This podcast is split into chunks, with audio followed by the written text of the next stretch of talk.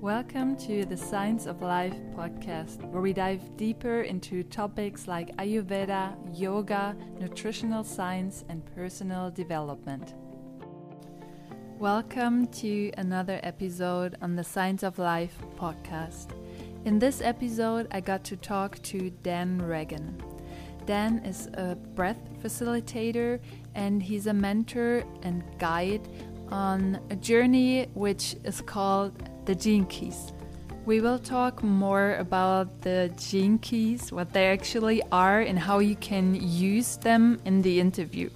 So, without further ado, I want to welcome Dan Regan on the podcast. Hi, Dan. I'm so happy to have you here on the Science of Life podcast. And I'm super excited about the topic we're going to talk about, which is the gene keys. And before we dive deeper into this topic, I would like you to introduce yourself so people can get to know you a little better and get to know about your work and also how you got in contact or your journey to the gene keys basically. Mm-hmm. yes nice to be here dania. Thank you. Uh, my name is Dan Regan. I am currently in Australia. I was born in Australia. I've done a lot of worldly travels uh, in the last decade, and I'm an empowerment mentor and guide. And I specialize in working with people with the Gene Keys wisdom, which obviously you know about.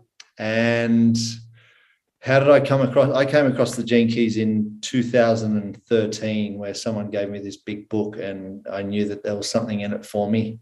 And I didn't actually know at the start. It can it can seem like a big, confusing, somewhat overwhelming sometimes piece of work. Yet when I got the book, I was reading these keys and, and even though I didn't really get it or understand it at a deep level, I knew that it was activating something deep within me. And that uh, and then the journey just grew from there. But i've been in the personal growth and development since 2008 so the gene keys are a, system, a personal development system or a wisdom stream that is here on the planet to allow us to evolve. And it's allowing us to evolve through getting intimate with the shadow aspects of our being which are unique for us all and and really anchoring into our gifts by moving through the shadows. We've all got different shadow archetypes and gifts that we're here to play out in this lifetime. And we all get a, it's like a sacred geometrical imprint that's stamped on us at the time of our birth. And it dictates what streams of consciousness or keys or, or genetic archetypes are running through our reality at any given time. So it's a really beautiful system to really get intimate with the parts of ourselves that are unconscious or just on the periphery of our awareness and to bring up more of that in order to own and account for more of the shadow material in order to anchor in our gifts and the highest frequencies that are possible and available to us through these times. Yeah, and it's really interesting. Um, as we talk about archetypes, you know, and sometimes we think, oh, just, you know, archetypes, and it's like a little bit of this spiritual woo woo thing. Although Carl Jung was using it a lot, and actually, it origins in astrology, right? So many people don't know that, like, the original archetypes basically come from the planets. And um, it's really interesting how now modern psychology um, recognizes those archetypes more and more. And I think it's something really beneficial to just connect to certain archetypes that have been there throughout history, right? There's so many stories, and every culture basically um, has a different persona that embodies a certain archetype, you know? So it's super interesting. Um, and yeah as you said like also the gene keys they come from um, basically yeah they have many uh, different influences like human design mm-hmm. um, astrology the i ching right so yeah how yeah was your connection to it like when you started working with it and deciding it wow, this is really something I want to share with people or I want to guide people with this system. How how did it come? How did it come? It came, I was introduced to human design in 2010 and that was that really resonated as, as really practical useful information that really assisted me to get to know the vehicle that i was driving and then the gene keys came along as i mentioned in 2013 and i had a really deep dive into that for for two years i was i was really in the throes of the venus sequence which you know all about that we can talk about there's there's i might say there's three sequences in in the gene keys there's the activation sequence the Venus sequence and then the Pearl sequence. There is there are other sequences coming, but it's a, it's a, it is a sequential unlocking of our genius. And I, I had a really deep dive with that for the for two years. I, I was doing a lot of other things, a lot of other retreat work and and journey work. Yet this this system or the, these keys and these archetypes were coming alive in my reality, and I was able to make sense of everything that had played out in my whole life. They, they were playing out through these shadows. and getting more intimate with the shadows was enabling me to work out, you know, what the shadow was or, or how it played such a role in my life that and and and to be given the keys to literally transform those shadows into the higher frequencies, which, which blew me away.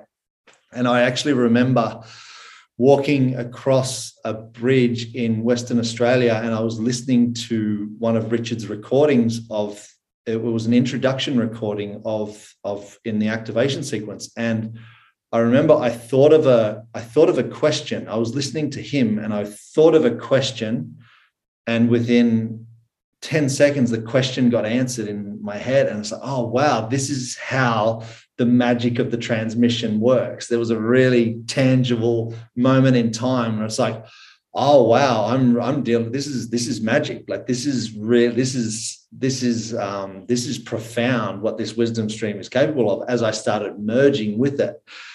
And so then that kind of took a life of its own. And then I traveled to Romania in 2015 and met Richard for the first time and since then have have met him for he's supported the work my work and the the rolling out of these these keys throughout the world which has been really special. And he's a he's a friend and a mentor and uh, yeah it's it's just a beautiful wisdom. So i've been basically traveling the world since uh, spreading the good word and and facilitating it and assisting others to go to journey deep into it which is how we came to meet each other yeah. Yeah and you mentioned um, mentioned richard a couple of times. So richard rudd is the founder of this wisdom although i think he wouldn't put it like this because he said it was something that came through him and through his work with human design. So he's been studying with the founder of human design from the very beginning.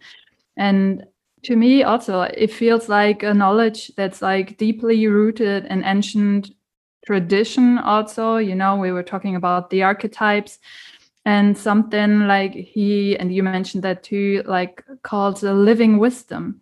And that's something i really want to um yeah point out here because we don't keep in mind that for example also ayurveda which is like 5,000 years old, it's a living transmission. You know, it's like it has to be alive to evolve within time, you know, and that's so important. And that's what I feel about the gene keys too. It's a wisdom that's really alive and that acknowledges different times, you know. So we evolve as human beings, right? Times change, circumstances change, but some underlying truth and fundamentals they are embedded and like they are the root right? And how the flower looks might be different. But you know it's so important to yeah um be aware of that. And that's why also you know i love ayurveda so much because i see how from the seed can evolve different things. And you have to be aware of that to work with that right So yeah, so much of uh, the background and um, yeah, It's- it's it's interesting that you bring up too. It's like the wisdom which is different from knowledge. It's like and, and a good discernment of that is like knowledge is of the mind where wisdom is like the living spirit of truth. It's like the living transmission of the mystery. And as you know by working with these keys yourself it's like it's alive. It's and if you if and if someone's speaking or you sense it in someone it's like they're they're you know this wisdom is alive. And and it is again 5000 year old ancient wisdom with the i ching that the chinese used that as the book of changes. Like they used the emperors used this ancient wisdom to you know rule the rule the lands and it just it's it's a the wisdom is the is the living transmission of truth though it's and there's something really special within that that you touched on there that's great Yeah, and uh, I I had a comment on a podcast interview I had about human design, and someone said, you know, but this knowledge is like so young, you know, and someone just like put it there. So how can there be truth in it? But when we look at where it stems from, um, I think it's essential and it's so important to honor the work people do today. You know, like um, when I fuse nutritional science with ayurveda it is not to like in any sense not to honor the wisdom the broad wisdom of ayurveda but it's like an attempt to make it tangible and to put it into the context of the time nowadays the same mm-hmm. as like the founder of human design or now richard rudd with the gene keys they contemplated so much and they like as you said, they had first a lot of knowledge and information from different systems. But you know, by digesting them, they could, you know, birth something that's maybe more um, approachable in these times that we are living in now, without like giving up the roots where it comes from. And I think we should acknowledge that, you know, like the work people do in these times. And I think with Richard Rudd, you can feel like it comes really from a like a very um, open heart and like a wish of like sharing something that is of benefit for people. Yeah, so really beautiful.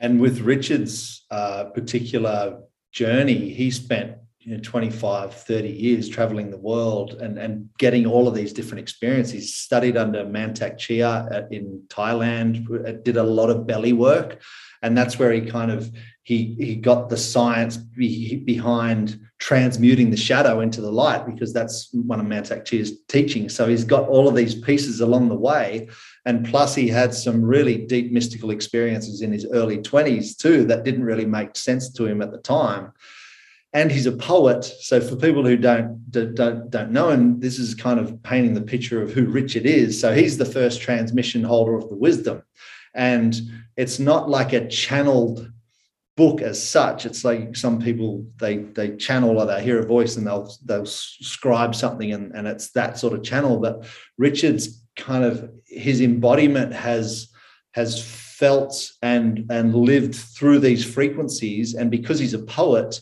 he's able to to word it in such a quintessent way and such a beautiful way that that's yeah that's why there's such a beauty to the wisdom you know you could spend you can spend hours on one key going through the paragraphs and the lines because every sentence has this precision that's built into it it's like a language of light that is really penetrating and after years and years it just reveals more and more layers. It's it's quite profound. Yeah. Yeah, and that's where I see the parallels to Ayurveda, you know, which was written in Sanskrit.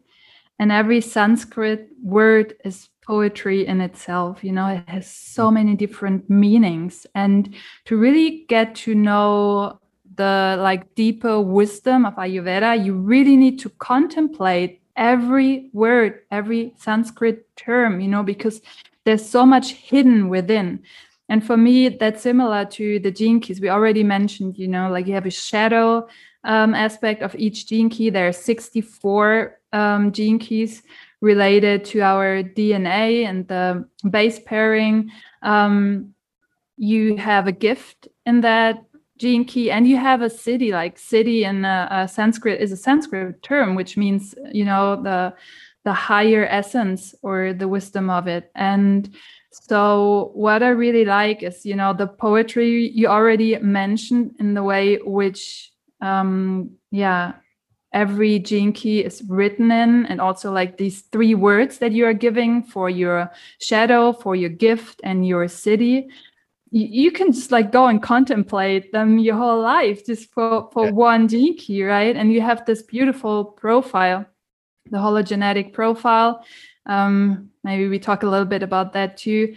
Um, which gives you a whole journey throughout your life you know like the different cycles um, in our life. The first seven years then 7 to 14 15 to 21 that we now know from modern science are really really important when it comes to you know brain development development of our organs you know the development of our emotional patterns our psyche you know. So um i really like the journey it puts you on you know because that's you know it's not about you know you get a profile once and everything is written in there and it's just like you know or this happens or this happens. No it's about how do you relate to everything and where can you find the truth within it and how does it help you to to evolve? And what i really like also is that richard rudd says spend 10% on your shadow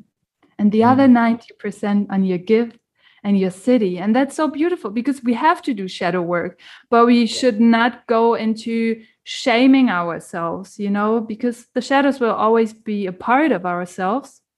But by knowing them, we can get so much light out of them. And maybe we just like um, go a little bit deeper into, you know, that as the journey and the hologenetic profile. For sure. You bring up some really good points. And it's like, the magic of the transmission doesn't just give itself up for nothing. And that's where I, you see a lot of people, it's like, oh, they pick up the Keys book and then they'll read it and it's like, oh, yeah, I kind of get it. And they'll put the book down and skip to another system, but they, they miss the magic that's there. This is, this is a wisdom stream that needs to be penetrated in order to come alive in someone's reality. And when it does come alive, you know because you have a breakthrough or you have a string of insights that or an epiphany that that's like oh wow now you get it. And so you have to work at it in order for to get traction with the wisdom stream and the transmission to come alive. And once it comes alive as you know it starts to do you. It's like breath work as as we we're both explorers of lovers of breath work. For the first you know 10 minutes of breath breath work session it can be you know you're working through some resistances it's effort it's it's you know you, you're doing this and then there's a threshold that's reached and then you are breathed and it's like working with the gene keys it's like working with that wisdom that you you work for it at the start to get traction which may only take a week or two or three but consistent interaction with the with the wisdom will then allow it to interact with any individual and as soon as it comes alive it's alive so it will start to go to work in anyone's reality and start to massage things to the surface that may not be of, of, of in view before. And the other thing you mentioned too with those frequency bands, the shadow, the gift, and the siddhi it's it's so beautiful because we can relate it to ourselves and then we can relate it to what's happening on the planet because what's what's inner is outer. And it also means for those that are new to the keys that if you look at any one of your gene keys it's like you've got a shadow and then you've got the gift and the siddhi. The siddhi is the highest expression of the shadow. So wherever you see the shadow, so just say the sixth gene key of shadow of conflict, the gift of diplomacy, and the siddhi of peace, wherever you see conflict, there's the highest evolution of that conflict is peace. And the same with the programming partner, the 36. It's like that it's from turbulence to compassion. So wherever there's turbulence and conflict, the highest, the pathways, that's the pathway to the highest frequencies, which is compassion and peace. And you can put any gene keys in, in that kind of context and start really painting a picture of wow, okay, I might be in the shadow material, but it's it's if I own this and I, I account for this and take responsibility for this, this is my pathway, my direct pathway to my highest evolution on the planet in this lifetime, which is super exciting. Definitely. And it so beautifully touches the concept of duality and non duality, right? Um, as you said, because everything is hidden within that shadow. And um, yeah, we've also been on a journey for a while now. Um, why would you think, you know, as this system is designed as, you know, something you can self contemplate, you know, and it sets you on the journey, you know, there are online courses you can do. Um, in addition to the book, like each of us, we have not all the 64 gene keys, although it's always worth reading them because they're so beautifully written and like um, just mirror the principles of life. Um, mm. but why would you say it's also important maybe to get guided along that journey? Uh, yeah, I'm a, I'm a big fan of the of the containers. Like I do group containers and and uh, you know one on one containers, obviously, but uh, the contained field is is a contained field of transformation for more to come to the surface. And then being guided within that there was no one who did readings or, or one-on-one work when i first came along with it that i knew of. But as soon as i started finding people that were really embodied in the wisdom around the world I, i've got a lot of sessions over, over the years from people who can reflect back some of my experience. It's and so yeah, I, I do prefer to work in that way with people because I'm a big fan of the container and and group work, but also a container between two people and one holding the highest vision of you within that container is a re- and and someone who's embodied and can kind of reflect back some of these some of these pieces is a really uh, priceless piece of the puzzle in my experience anyway. So that's how i prefer to work. Yeah. Yeah i also think there is like a power in someone reflecting back to you what you might not be able to see yet. Um, and we have similar profiles you know when it comes to um, the gene keys and as astrological um, profiles. So I can speak from myself um, that I'm more drawn to the shadows. You know, I can really go deep um, into into shadow and like over contemplate that. But um, and for some people, you know, it's really helpful to like shed light on the shadows. For me, it was really helpful also, you know, to get into that gift frequency, you know, because also this can be something you don't see about yourself. And um, when you aware of these words and you just like start contemplating in your daily life, you know, like you go through something and this word pops up, you know, and then you might have read a little bit about why he chose this word like i think it's so beautiful that he he chooses a word for a specific gene key but then when you read what he means or wants to transmit with it it's so beautiful because we all have our own images in our mind like we connect different things and feelings to certain words but he puts it into a totally new perspective. And i think that's really beautiful. And it helps you to see these qualities within yourself. And i would say if you hold that word in your awareness as you said this is how you how the word or the archetype comes alive within yourself right? And you you realize wow i always have a choice how i do things how I respond to things. It's not about reacting because we react from the shadow frequency, right?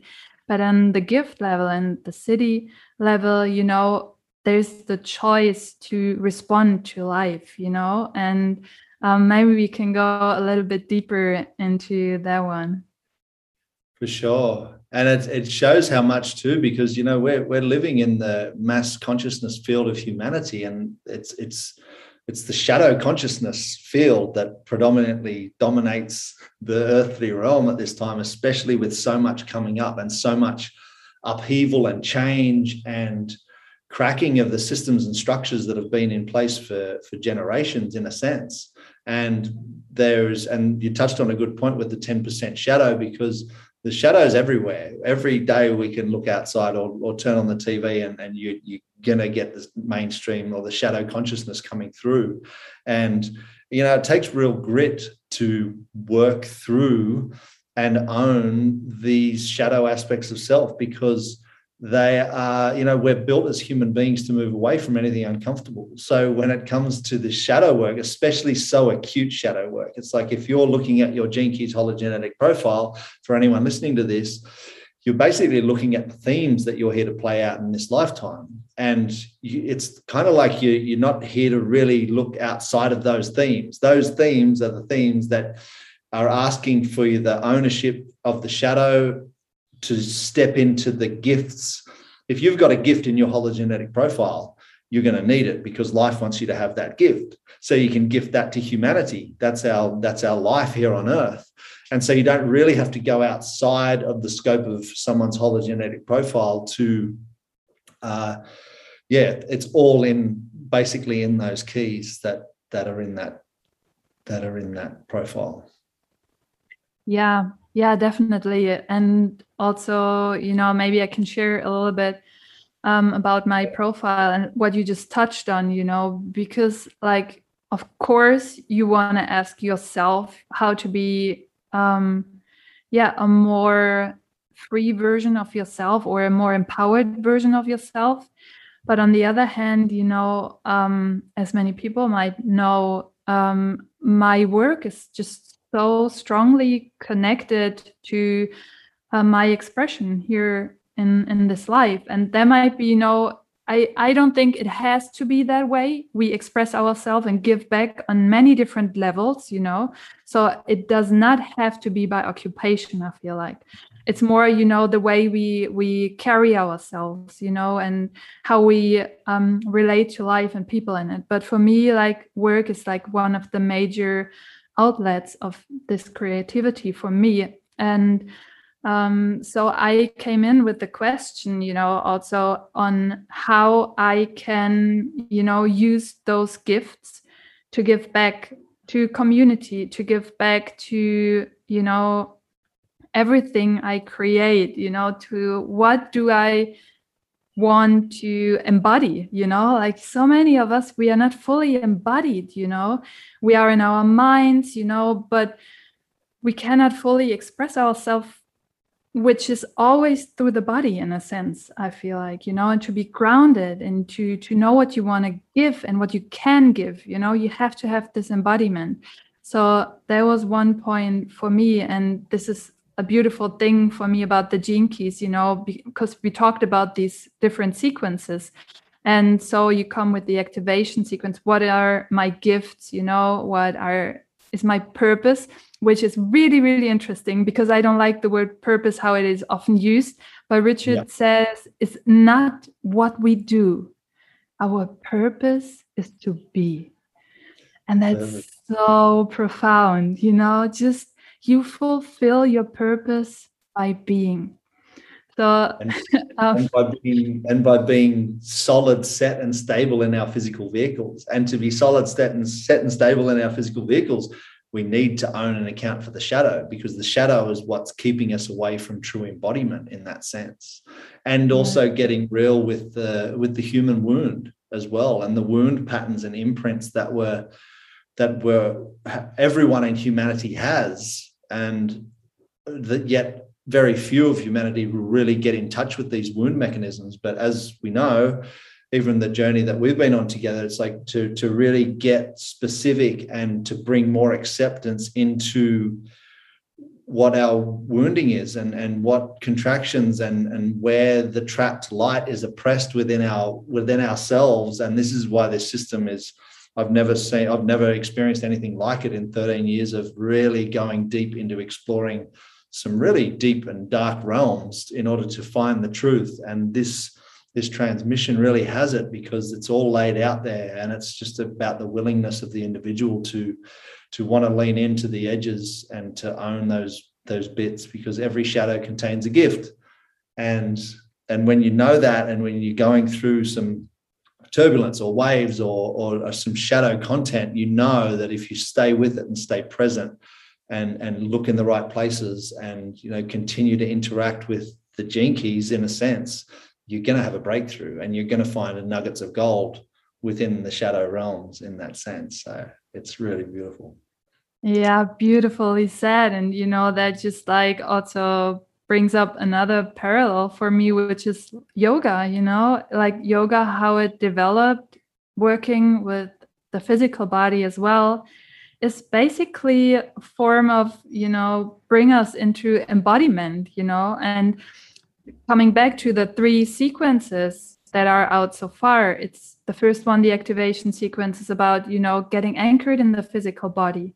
The second one is exploring the realm of the emotional body and the third one um, is the mental body and also how we can give back to society. What's our role in community?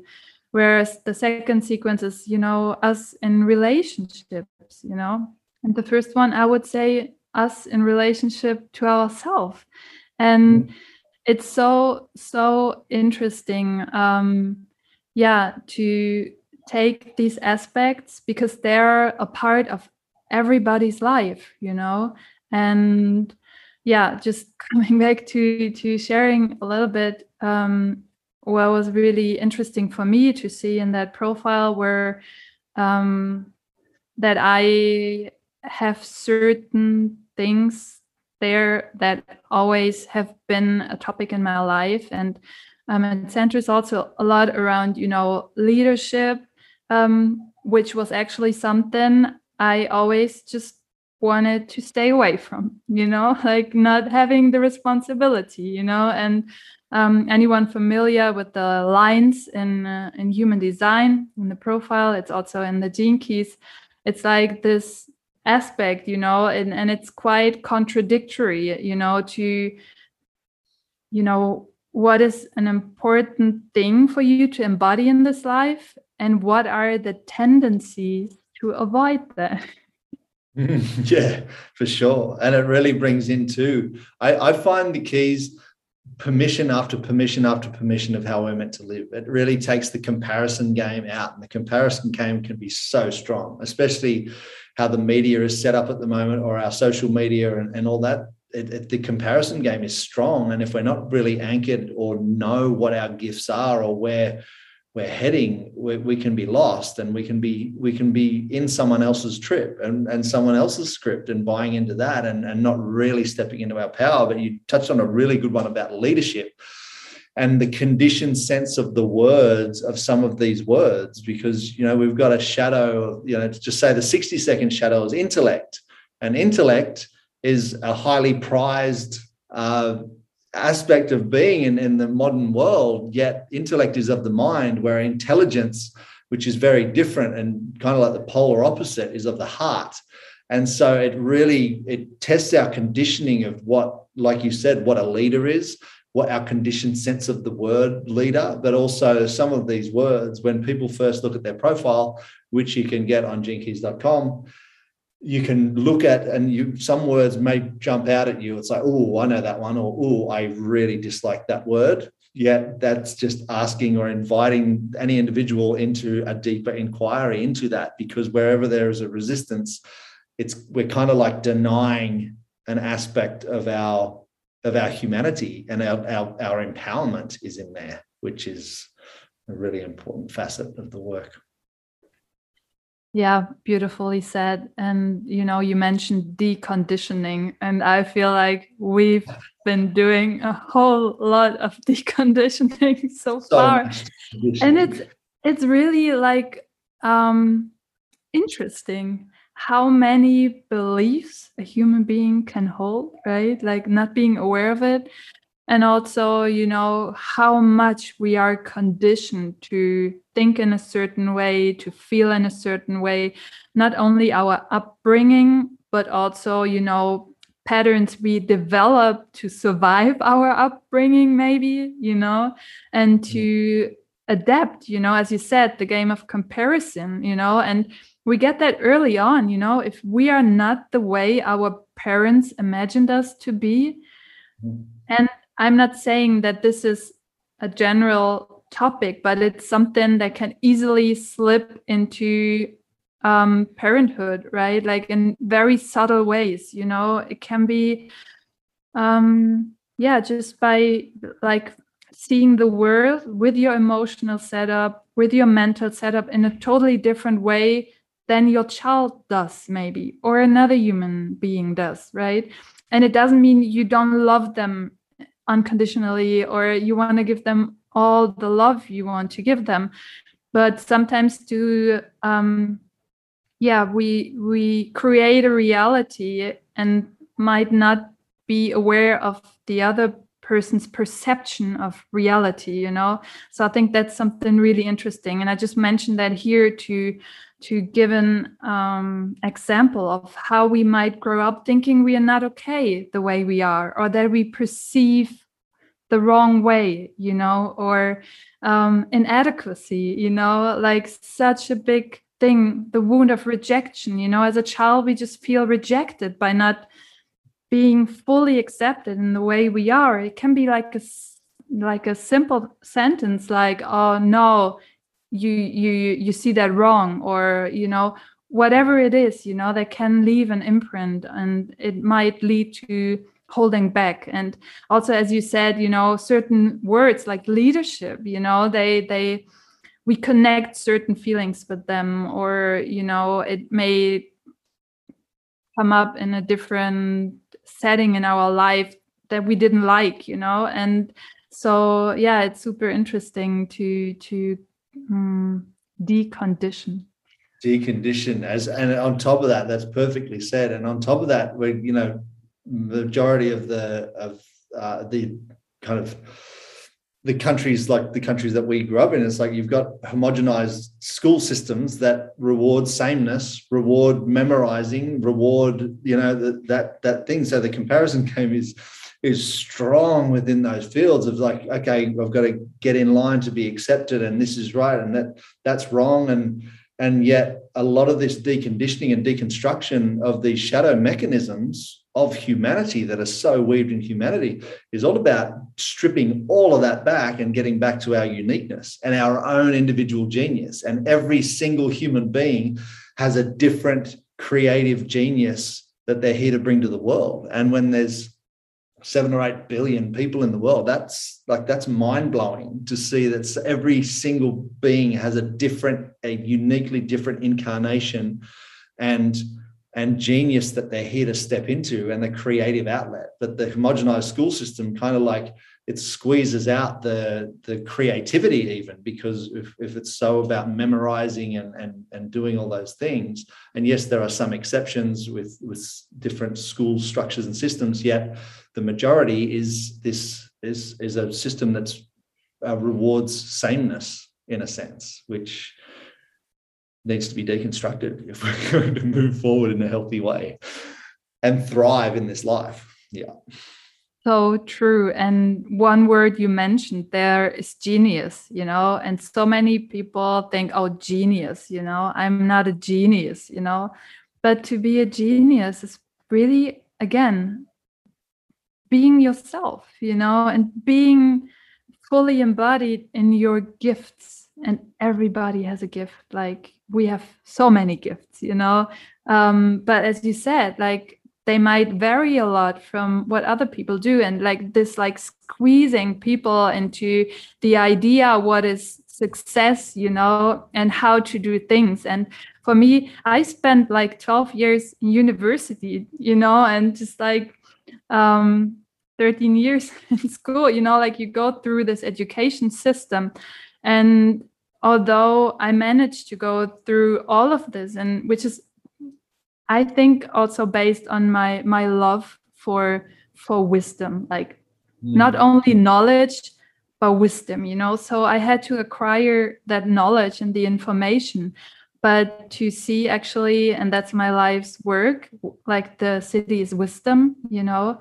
Um, it really needs a long digestion process and so many people forget that you know i i the the teacher training to become an ayurvedic nutritionist i offer um, i see that a lot. People just want to turn knowledge immediately into wisdom.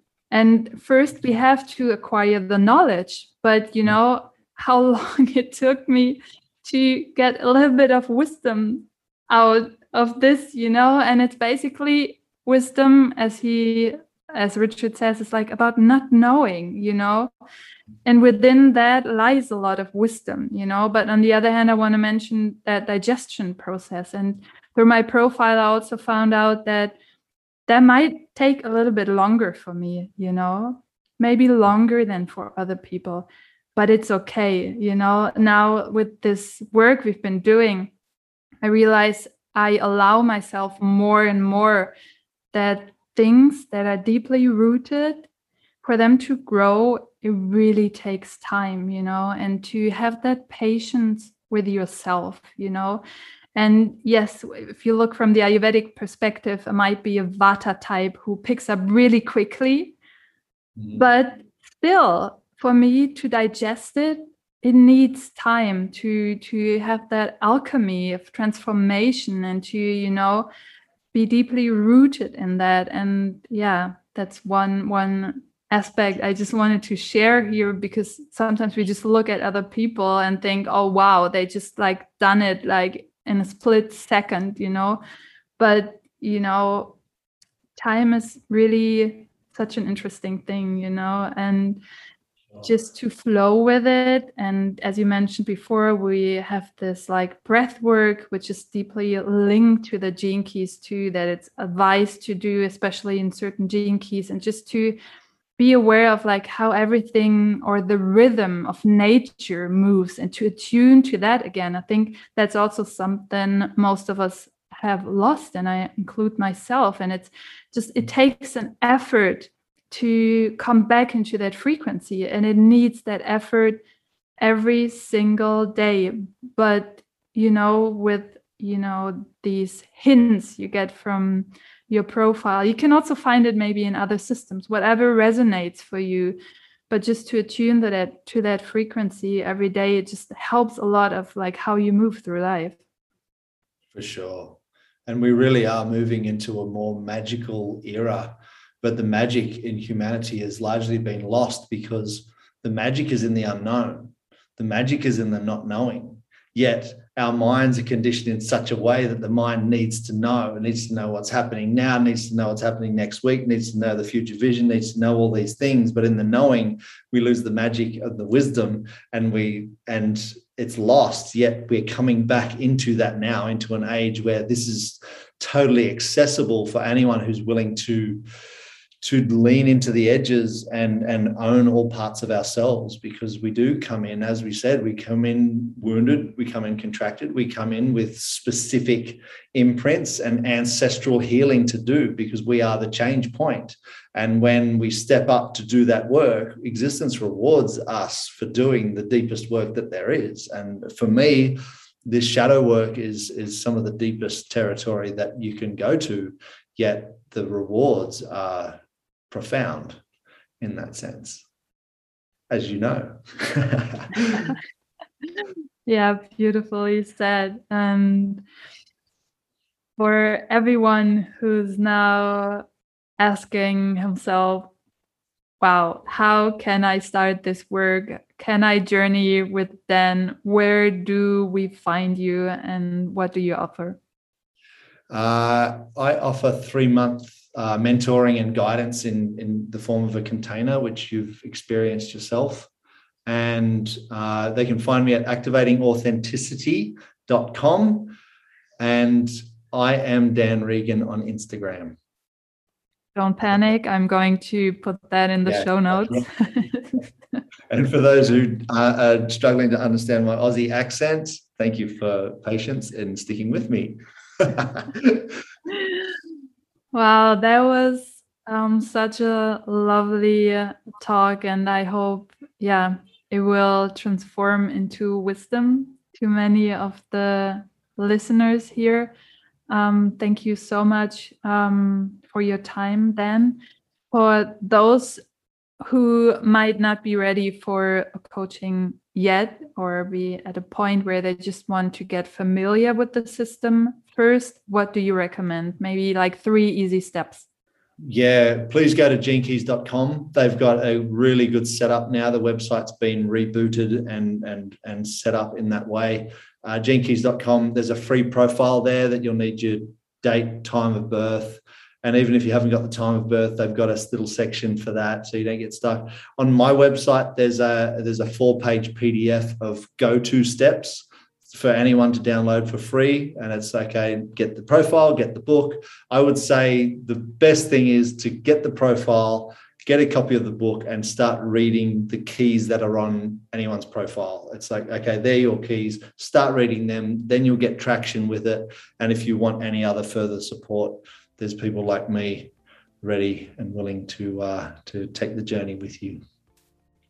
Yeah, I'm going to put those links in the show notes as well. And um, yeah, I also wanted to mention that um, there are audios of every gene key. So for people who don't want to get like the book straight away, you can also go to genekeys.com and get an audio um, of the gene key um, from Richard. And yeah that's also a beautiful way of just like listening to the key. You can single purchase them and yeah going to put yeah. all the links here. Yeah. thank you so much for you. your time Dan being here sharing your wisdom with us. And my pleasure. yeah. Always a pleasure. Talk soon. Yes thank you Thank you so much for being here, for listening, and I hope you get inspired to dive deeper into your personal Gene Keys profile. And if you want to connect with me, you can find me on my website daniaschumann.com. You can find me on social media. Please feel free to reach out, and I'm always happy to connect with you. Much love and namaste.